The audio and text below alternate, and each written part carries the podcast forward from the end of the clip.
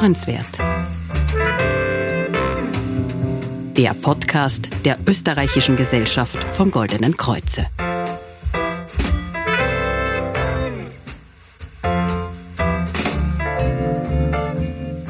Mein Name ist Denise Seifert und gemeinsam mit unseren Expertinnen und Experten möchte ich Ihnen neben vielen Informationen vor allem viele Anregungen für Ihr persönliches Wohlbefinden geben.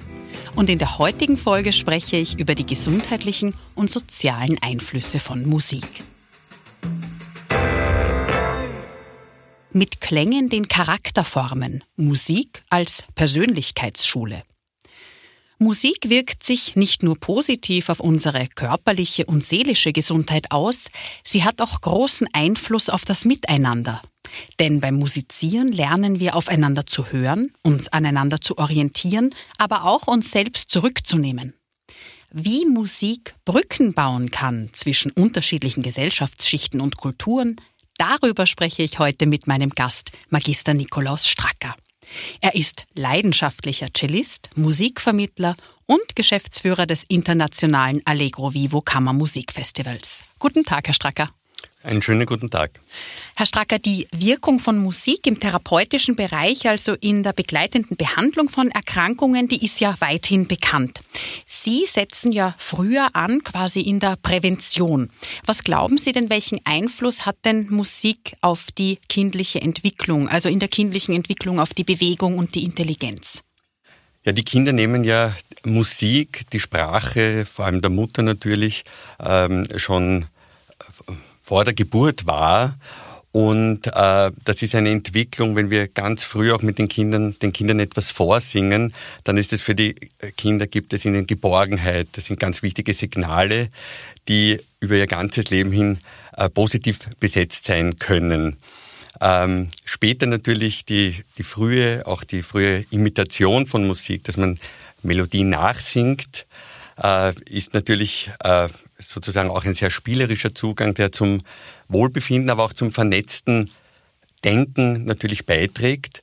Und die Steigerung wäre dann die frühe Auseinandersetzung mit ähm, einem Instrument, dass wir lernen, Rhythmen, leichte Rhythmen nachzuklatschen, dass wir äh, erste Melodien spielen. Da fängt dann wirklich die Vernetzung an, die linke, rechte Gehirnhälfte, äh, all diese Bereiche, Dinge sich zu merken äh, und in späterer Folge dann auch Dinge intensiver zu erarbeiten. Das heißt, Stücke ähm, sich in einer gewissen Zeitspanne auf ein Stück vorzubereiten und auch natürlich dann in der Folge auch anderen vorzuspielen äh, ein, oder ein kleines Konzert zu geben. Das sind alles Dinge, wo schon äh, Kinder lernen können, sich zu fokussieren, sich die Zeit einzuteilen und dann natürlich vor anderen aufzutreten. Wie war das denn bei Ihnen als Kind? Welche Erfahrung haben Sie denn mit Musik gemacht?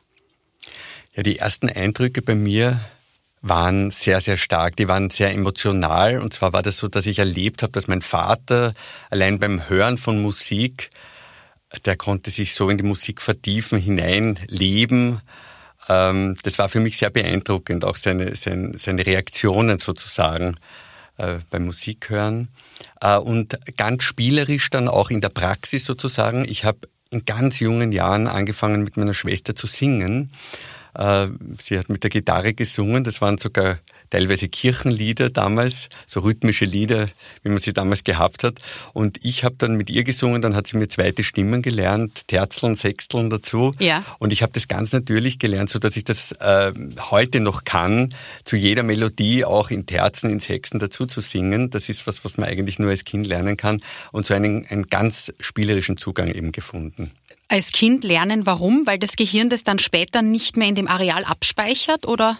Naja, es ist, es passiert unbewusst. Das ist das Spannende. Also das sind einfach Vorgänge, die man später schon lernen kann, aber sich sehr hart aneignen muss.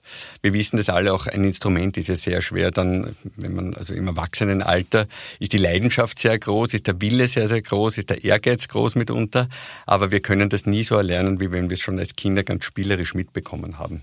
Musik, dient ja nicht nur der, des Erlernens von einem Musikinstrument oder jetzt, dass ich sage, wir musizieren gemeinsam, sondern die Musik kann ja so viel mehr. Sie spricht in den meisten Fällen beide Gehirnhälften an, ja, und sie führt ja auch dazu, dass wenn wir in jungen Jahren äh, Musik machen oder Musik hören, äh, auch in anderen Bereichen dann klüger und intelligenter sind. Also das hat man auch in Studien erwiesen, dass Kinder, die ein Musikinstrument erlernen, durch diese schwierige Aufgabe, die so ein Musikinstrument ja auch mit sich bringt. Ich muss Noten lesen, ich muss gleichzeitig aber zum Beispiel bei der Geige, ich muss die halten, ich muss, den, ich muss äh, sie spielen, ja, äh, muss aber auf die Pausen achten etc., dass das auch Einfluss darauf hat, wie ich mir dann später zum Beispiel in einem anderen Gegenstand wie Mathematik tue. Ja, also das finde ich ja sehr spannend, dass die Musik obwohl sie vordergründig nicht dafür gedacht ist, äh, auf diese Bereiche einen Einfluss hat. In Hermann Hesses Betrachtungen über Musik heißt's, nirgends können zwei Menschen leichter Freunde werden als beim Musizieren. Wie fördert denn Musik die soziale Kompetenz, also das Miteinander? Ja, es ist natürlich so, dass äh, es quasi eine, eine Gemeinschaft ist, äh, die eine Interessensgemeinschaft zunächst einmal etwas gemeinsam zu erarbeiten.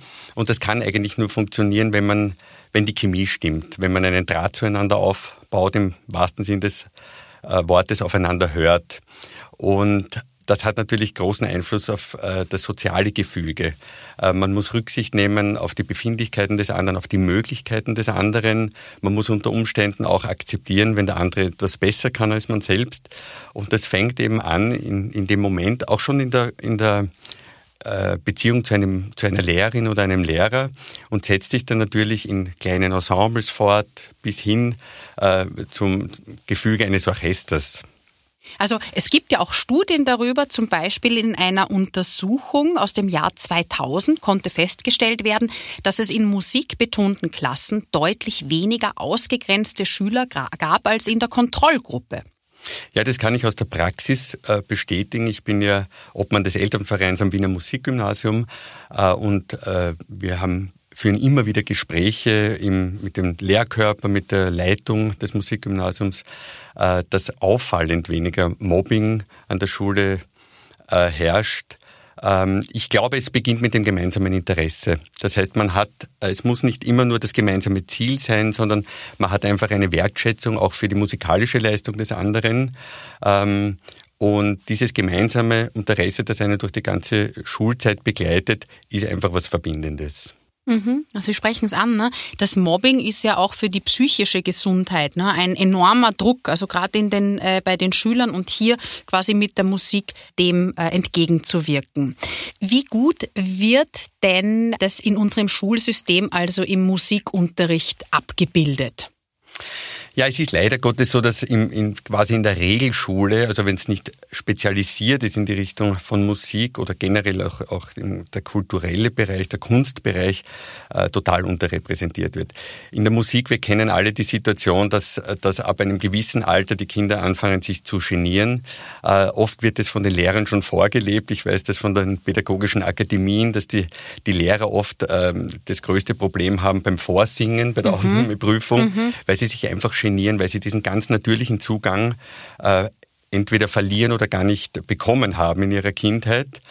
Und ähm, ich glaube, da wäre anzusetzen. Und da wäre wahrscheinlich, weil ja nicht jeder alles kann, wirklich professionelle Unterstützung ähm, erforderlich. Mhm. Das heißt, es gibt so viele äh, hervorragende Sängerinnen, Pädagoginnen, äh, die hier unterstützend tätig sein könnten. Das findet teilweise statt, aber es findet leider immer noch zu wenig statt.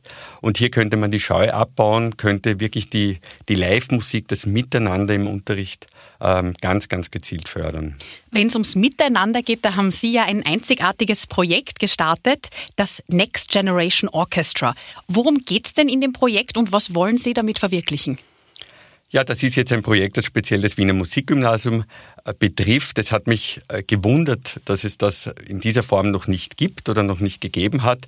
Äh, wir haben ja die wunderbare Situation, dass sehr viele äh, Schülerinnen und Schüler aus einem Umfeld, aus einem musikalischen Umfeld kommen. Oft ist es so, dass eben die Lehrer, äh, die, die Eltern ihre Kinder fördern, die selber eben Berufsmusikerinnen und Musiker sind. Ähm, es ist oft so, dass äh, Lehrer natürlich spezielle Talente entdecken und ihnen äh, zum Beispiel eben das Musikgymnasium empfehlen. Und dadurch gibt es also die Möglichkeit äh, der Generationsüberschreitungen, quasi, dass man das äh, das Potenzial äh, der Eltern und der Angehörigen auch nutzt, eben um den Kindern in einem Orchester generationsübergreifend das Know-how, aber auch ähm, quasi also das ganze Umfeld irgendwo vorlebt und ihnen damit also äh, die Freude ganz besonders gibt. Unter Umständen auch, wenn die Musikerinnen und Musiker schon in der Jugendlich sind oder in der Pubertät sind, dass sie die Eltern von einer ganz anderen Seite kennenlernen. Also das heißt jetzt, dass quasi jung und alt miteinander in einem Orchester spielen. So ist es. Und was natürlich ganz wichtig ist, ist, ist auch ein Alumni-Projekt. Das heißt, wir laden auch vorrangig Absolventinnen und Absolventen des Musikgymnasiums ein, um hier eben Vorbild äh, für die jungen Künstlerinnen zu sein. Mhm. Was können denn die Jungen von den Alten lernen oder auch die Alten von den Jungen? Also die Jungen von den Alten können natürlich äh, einfach die, die Abläufe in einem Orchester lernen. Sie können äh, in Einzelstimmproben lernen, einfach wie man gewisse Arten der Musik phrasiert, welche Bogenstriche man spielt. Äh, sie, sie können lernen, worauf es wirklich im Miteinander, auch im Ensemblespiel in einer Instrumentengruppe ankommt. Die, die Probenarbeit, die fokussierte Probenarbeit bis hin eben zum Konzert. Die, natürlich können die Alten sehr viel von den Jungen lernen. Das eine ist äh, natürlich die Unbeschwertheit, die ganz unbekümmerte Herangehensweise mhm. ähm, und vor allem auch die Freude an der Musik. Mhm, den Enthusiasmus, ne, den man ja. Mhm. So ist es genau. Also bei den Älteren ist es halt doch, die im Berufsorchester sind, dass das mitunter auch ein bisschen abhanden kommt oder auch zum Dienst degradiert wird mitunter. Und da äh, ist es einfach sehr erfrischend, mit Jugendlichen zusammen zu musizieren. Was sind denn da die ersten Rückmeldungen? Also die Begeisterung ist hier immer sehr, sehr groß. Also ich merke, habe das gemerkt natürlich an den Anmeldungen für die Projekte. Wir hatten das auch schon in Form von Kammermusikprojekten, also ja. mit kleineren Ensembles. Und äh, für das Orchesterprojekt, nämlich dann letztlich auch das Konzert, ist uns leider Corona dazwischen gekommen. Das war äh, geplant im vergangenen November. Mhm. Und ähm, insofern haben wir es noch nicht ganz bis zum Schluss durchgezogen, leider Gottes. Mhm. Aber die Rückmeldungen äh, waren enthusiastisch. Äh, es haben sich alle sehr auf das Projekt gefreut, bis hin zum Dirigenten, der sich da sofort bereit erklärt hat, äh, mitzuwirken, auch ein Absolvent des Musikgymnasiums. Also insofern sind die Vorzeichen sehr positiv. Ja, beim Next Generation Orchestra sind ja auch viele Profis beteiligt. Wen haben Sie denn für das Projekt gewinnen können und bekommen diese Künstlerinnen und Künstler auch eine Gage von Ihnen? Also es ist so, dass wir aus quasi aus unserem Umfeld natürlich zuerst einmal die Kolleginnen und Kollegen ansprechen, wo wir wissen, das sind Berufsmusiker. Äh, wir haben zum Beispiel die Bettina Gradinger, erste Konzertmeisterin im Volksopernorchester, gewinnen können. Wir haben allen voran, äh, wie ich zuvor erwähnt habe, Guido Mancusi mhm. als Leiter des Orchesters. Man muss sagen, gar nicht gewinnen können, sondern er war ganz begeistert und äh, enthusiastisch dabei. Äh, wir haben bei allen Stimmgruppen, Instrumentenstimmgruppen, haben wir Profimusikerinnen. Äh, wir haben die Stefanie Gansch vom Tonkünstlerorchester, bei den zweiten Violinen die Bratsche führt Mario Georgio vom Radiosymphonieorchester Wien. Ja. Die Celli werden äh, von Marlene Mutspiel angeführt, die Solocellistin im Malerjugendorchester ist. Kontrabass äh, leitet der Ernö Raj vom Tonkünstlerorchester, der Solo-Kontrabassist. Also es sind wirklich alle Orchester vertreten. Wir haben Bühnenorchester der Wiener Staatsoper bei den Bläsern. Die werden von den lieben Kollegen gecoacht. Ähm, also das ist wirklich bunt gemischt und man sieht eben, wie groß die Vielfalt halt auch ist der Teilnehmenden. Ja, und die bekommen eine Gage oder machen die das pro bono für Sie? Äh, die bekommen ein, eine kleine Aufmerksamkeit sozusagen, aber es ist äh, eigentlich nicht der Rede wert. Das ist gerade also unter Umständen, wenn man eigene Dienste verschieben muss, vielleicht einen Substituten abzudecken. Also wie eine Art Aufwandsentschädigung. Es ist wirklich mhm. maximal eine Aufwandsentschädigung. Mhm, mh. Wie könnte man denn diese Erfahrungen auch anderen Schülern und Schülerinnen zugänglich machen, die jetzt nicht im Musikgymnasium sind? Naja, es, äh, das ist natürlich etwas sehr Spezifisches, weil es braucht natürlich, um, um, um in einem großen Ensemble zu spielen, eine, eine gewisse Vorbildung. Es gibt natürlich von den Musikschulen österreichweit äh, Orchesterprojekte, äh, wo die Kinder zusammenspielen. Also da gibt es natürlich die ganz, ganz wertvolle Basisarbeit, die wirklich auch erforderlich ist. Diese Form des Orchesters ist, ist mir nicht bekannt, wäre natürlich auch möglich, vielleicht, dass an einzelnen Musikschulen äh, die Lehrer auch mit den Schülerinnen zusammen mhm, musizieren. Mhm, Aber ich würde vielleicht sogar schon früher ansetzen. Also mein, mein ganz großes Credo ist, dass wirklich die Kinder im Musikunterricht an den Schulen professionellen Unterricht bekommen oder überhaupt im Kunstunterricht. Mhm. Das bezieht sich natürlich auch auf die bildende Kunst, auf die darstellende Kunst. Das wäre sehr, sehr wertvoll. Äh, ich bin davon überzeugt, dass so ähm, ein paar Kreativ äh, Kreativstunden pro Woche eine unglaubliche Bereicherung werden und in allen Bereichen äh, des Lernens wirklich sehr, sehr hilfreich wären. Es hat ja, es haben ja sämtliche Formen der Kunst auch wirklich etwas Verbindendes. Es mhm. braucht nicht immer die Sprache. Wir können über Integration sprechen. Ähm, Musik ist da das beste Beispiel, mhm. äh, dass einfach die Musik wirklich eine eigene Sprache ist und äh, oft äh, braucht es gar nicht so viele Worte, um hier zusammenzukommen und etwas Gemeinsames zu schaffen. Sie haben ja auch in einem Interview, äh, das ich gelesen habe, eben gesagt, Musik kann Brücken bauen eben zwischen unterschiedlichen Gesellschaftsschichten und Kulturen. Wie genau meinen Sie das?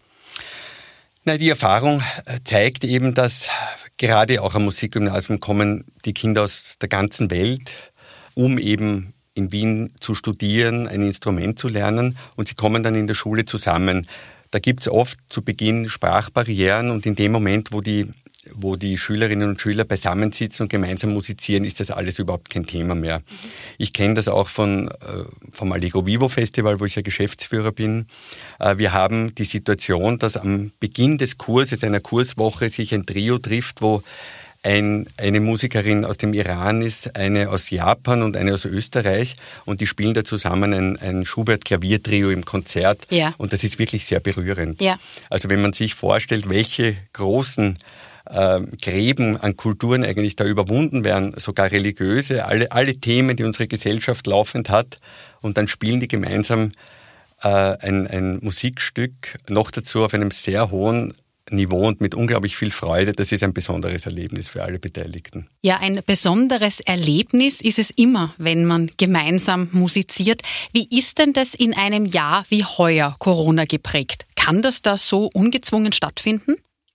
Naja, wir Musikerinnen und Musiker, aber auch das Publikum sind natürlich, wir sind alle sehr ausgehungert nach Musik, nach dem gemeinsamen Musizieren und freuen uns alle sehr, dass das Festival, aber vor allem auch die Sommerakademie in diesem Jahr stattfinden kann, dass das gemeinsame Musizieren stattfinden kann, dass der Austausch mit dem Publikum stattfindet. Äh, diese Begegnung nach 15, 16 Monaten Abstinenz sozusagen ist für uns alle sehr, sehr wichtig, ist eine, eine sehr, sehr schöne Motivation. Und so eine Akademie, hat ja nicht nur die Funktion, gemeinsam zu musizieren, sondern es ist auch ganz, ganz wichtig, in Gesprächen am Abend zusammenzusitzen, zusammenzukommen. Das Gesellige, der Austausch, Erfahrungsaustausch und auch das einander gegenseitig Mut machen, äh, das Wiedersehen. Wir treffen einander oft über Jahre, auch die Studentinnen und Studenten kommen über Jahre. Das ist ein ganz, ganz wichtiger Aspekt. Stichwort Miteinander, das man hier ja pflegt. Wann können wir denn miteinander das Next Generation Orchestra hören? Das Konzert wurde verschoben auf den 22. September 2021, wird stattfinden im Mut im Konzertsaal der Wiener Sängerknaben um 19.30 Uhr und wir freuen uns sehr, wenn möglichst viele Musikfreunde zu diesem Ereignis kommen.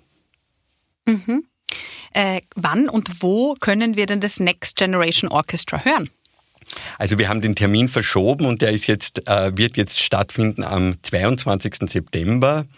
Diesen um, Jahres. Diesen, ja. Dieses Jahres, genau. Um, um 19.30 Uhr im Mut, Konzertsaal der Wiener Sängerknaben, ja. wird das Konzert stattfinden. Sehr schön. Und die äh, Plätzeanzahl ist limitiert oder kann man davor ab Karten bekommen? Ja, bitte, die Karten sind äh, zwei Monate, ab zwei Monate vor dem Konzert eben äh, an der Kasse des Mut eben auch im Vorverkauf erhältlich. ich glaube, etwa 400 Personen finden Platz. Wir freuen uns ja schon darauf, dass die Kapazitätsbeschränkungen im Bälde aufgehoben werden. Und welche Stücke werden dort zu hören sein? Wir hören zunächst einmal ein Beethoven Klavierquintett, alles eben von Schülerinnen und Schülern des Musikgymnasiums und äh, das Hauptwerk wird das äh, Trippelkonzert, also Konzert für Violine, Violoncello und Klavier von Ludwig van Beethoven sein. Weil ja auch letztes Jahr Beethoven-Jahr war. So ist es. Wir haben alle das Beethoven-Jahr verlängert. Das hat er sich verdient. Und deswegen wird dieses Werk zur Aufführung kommen.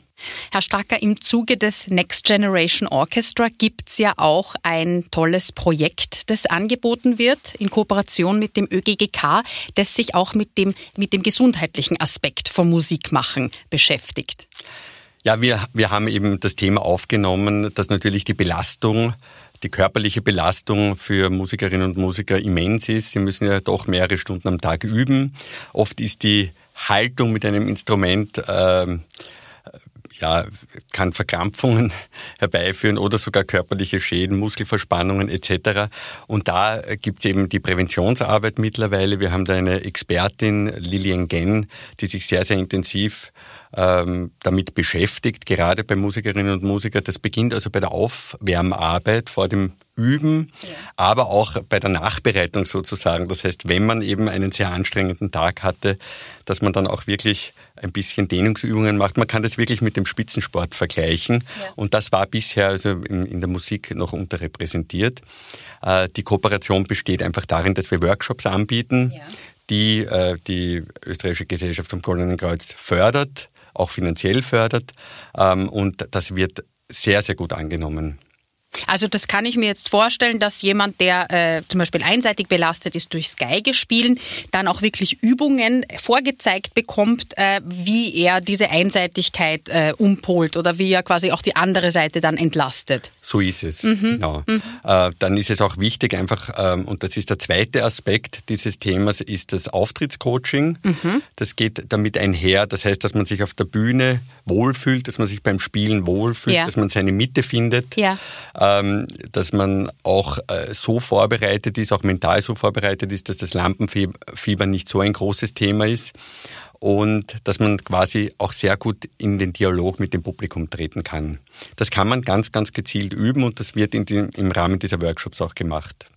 Ja, dann freuen wir uns auf den 22. September und auf die Gelegenheit, dieses Miteinander zwischen alt und jung, also diesen Spirit erleben zu dürfen. Herr Stracker, danke für das Gespräch. Ich bedanke mich. Wir schließen mit einem Zitat, das ausdrückt, worüber wir jetzt im letzten Podcast gesprochen haben, nämlich von E.T.A. Hoffmann. Wo die Sprache aufhört, fängt die Musik an.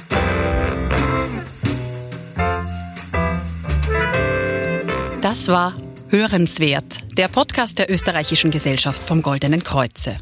Sämtliche Folgen von Hörenswert finden Sie unter www.oeggk/podcast und überall, wo es Podcasts gibt. Mein Name ist Denise Seifert und ich freue mich auf ein Wiederhören am 24. September zum Thema Diät und kein Gramm schlanker.